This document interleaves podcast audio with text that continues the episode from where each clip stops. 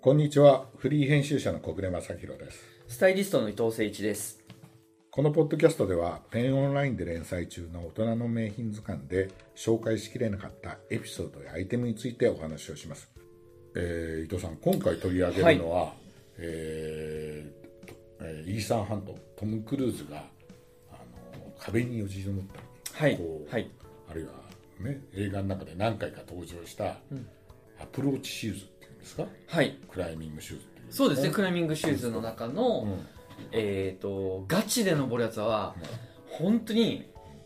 屈曲、うんもうバレーシューズのうん、トーシューズみたいに、うんもう曲がってるんですよ。タウントゥーってダウンそうトでゥすねーはっいていうらしいですよ。はい。なんかその、やっぱり、親指とか、その足のうんお指が、こう、ちゃんと岩場にキュッとなるようにこうね。なってるんですよね。でもあのトム・クルーズ多分履いてるのは少し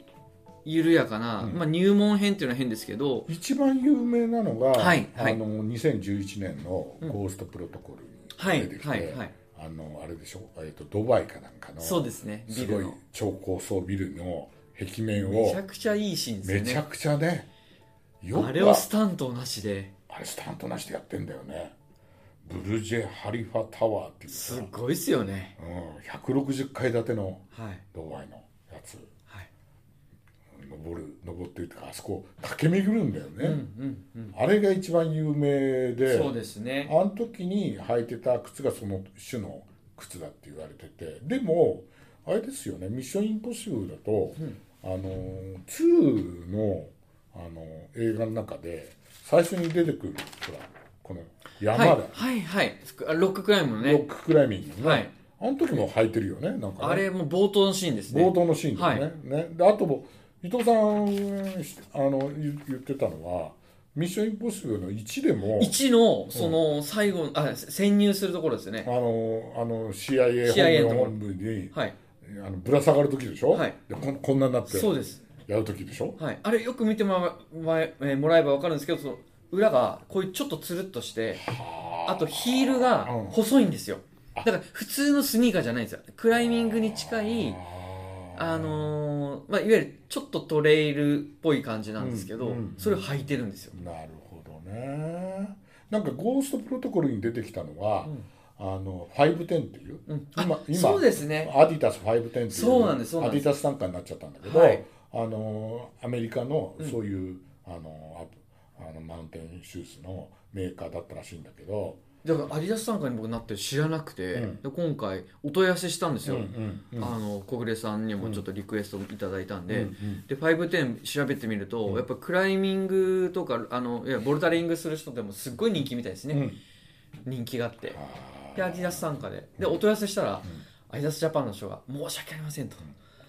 サンプルがなかったーりなるほどねあとネットで買おうとしても、もう数が少なかったりちょっとシーズンがあるのかもなっていうなうっんていう話はあったんですけどなるほど、あもう売らないってわけじゃなくて、うんうん今ちょっと数が少なくて、うんちょっと今回ちょっとご協力できないんですけど、うん確かにこのミッション「ミッションインポッシブル」のんところで「あのゴーストはいはい履いてみたいですね」っていうあーででもまあ別にね5アディタス510じゃなくてもそうですねまあ、今回は名品として、うあの別にあのボルダリングとかさ、はいマウンテニアリングとかするのに専用の靴があるわけだからそうちょっとクライミングシューズはぜひうんね、やや紹介したいなと伊思藤さってんがね、はい、ぜひぜひだすかごいら面白かっ510たあそうですそうです510はちょっとポッドキャストで話させてもらっていいですかっていう話でもうアディダスさんにはお話ししてるんですけど、うんまあその劇中ではそれを履いてるかもしれないですけども、あのーイタリアのあイタリアですよね、うんイタリアのブランドねあのスポルティバうんこ俺はねれもねすっごい有名なんでそうですよそう俺この間、はいついこの間、あの見に行ったんですよあ靴そうですか、うん、このブランド結構ねあいいなと思って私あの靴好きなもんで、はいはいはいはい、はい、なんか90年代もねパタゴニアとうんスポルティバの,、うんあのちょっとクライミングひ、ねはいはいはいはい、流行りましたよね流行ったガリビーエールとかもあったし、そうそうでもこのスポルティバは、はいもう泥見てに創業されて、えっ、とね1928年ってそうなんですよですごいのはさいまだにさ工場をここに持ってるんだよねそれがすごいですよねほとんどさこの種の,、あの靴って、んあのみんなアジアで生産したりとかすしてるじゃん、はいはいはいはいだけどちゃんと、もうここにあの本拠地を構えて工場を拡張してるぐらいで、うんちゃんと作ってるっていうのがあって、うん確かに普通のスニーカーよりもちょっとね値は張るけども、はいでもやっぱりそういう、あのまあ、登山用とかっていう靴ってあのやっぱりあれじゃないですか命にそうなんですよ関わるじゃないですか、だからやっぱり専門的なうん要素がすごい大事だから、うんやっぱりねなんかほあのー他のブランドなとは言わないですけど、あのーやっぱりちょっとシティ派に寄りすぎちゃって、うん本格作ってたけど、うん今もうシティ派の方そうそうそがういっぱい作ってるっていうのが多い,、んですけどスポルティバは本格がありった上の、うんいかにまた街でもちょっとこう、うん履きやすくするかっていうので、本格の本筋を絶対外さないんで、うんやっぱりこのクライミングシューズ僕初めてお借りしに行ってうん教えていただいたんですけど、うんえっ、とロッククライミングするときにはその山うに、ん岩場まで行く山道はトレイルシューズを履いて、はい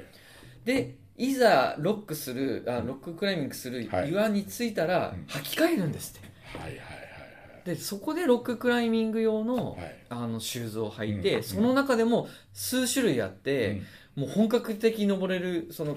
グッと曲がったやつうか、んあのちょっともうこれは少ねしフラット気味の今回紹介するやつなんですけど、うんあのアラフォンってやつでしょはい、アラゴンってやつは、うんあのちょっとフラット気味の、うんこれがアプローチシューズっていうカテゴリーに入るらしいんですようん、見たらね、うんあのあのそのファーストシューズって書いてあるあそうですだから初心者用そうななんんだでよすねそうなんですうんね独特だよね、独特ですよねうんなんで裏とかもねうんこういうフラットでねフラットでね親指のあたりとかもこうちょっとあの岩場を感じやすくしそうしてたりとかそうあと、えっと、劇中でもそうですね、うんに 2, 作目でうん履いてる「ミッション・インポッシブル2」でも、うんベルクロタイプですよね、はいはいベルクロタイプね、はい、なんで、あのーこのベルクロタイプっていうのはそういうクライミング用の中ではそういうシューズなんではあで小さめは選ぶんでしょそうですそうですあの普通大体2 7センチの人が2センチから1 5センチちっちゃいのを履くらしいんですよだから捨て線がないぐらいこうそうでビすタビタなは箱い、ね、うんだから痛くてはあのそ山道は歩けないらしいんですよだからく登る時だけに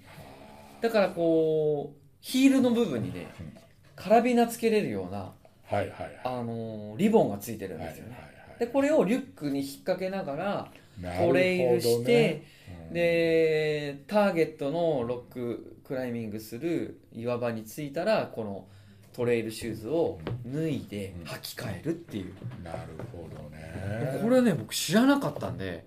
ぜひねゲストでねあのスポルティバの方に来てもらいたいなって思ってますけどいいねですね、うんいいですね。あのね、私ね、これね、この靴見覚えあるんですけど何ね。 ですか、あの二十何年ぐらい前かな、うんあの南町田にね、はいはいアメリカのね、あの老舗のアウトドアショップで REI っていうのがね、南町田に出店して、あの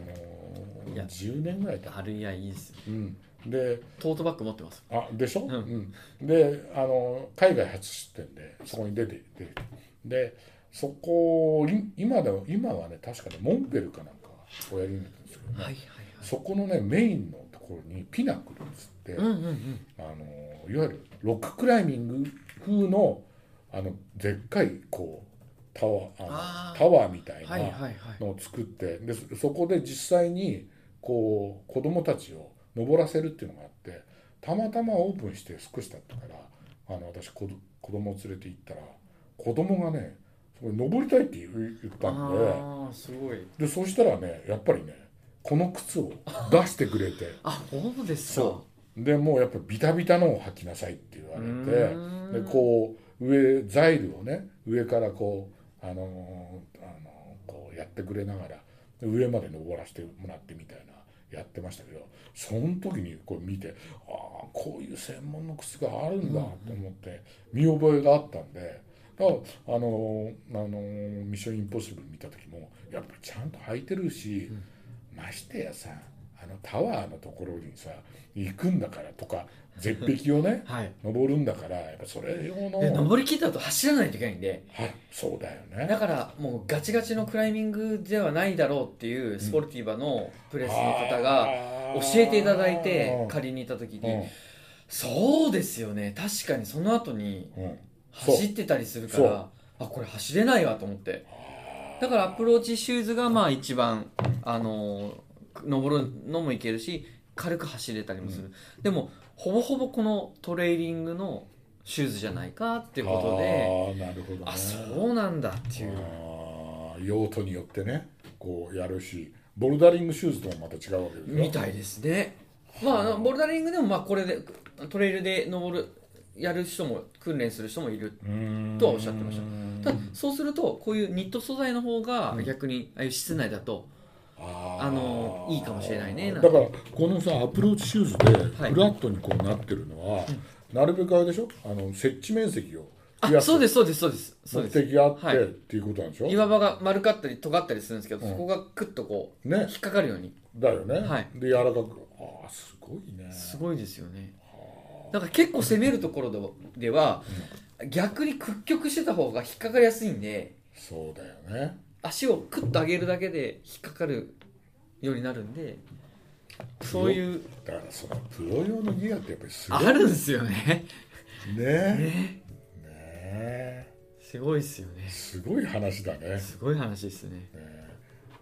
ぜひともねあのお誘いして、はいあのゲストとしてごはい登場いただければと思ねちょっと別の回でやれたらななんてってます思ってますありがとうございますはいありがとうございました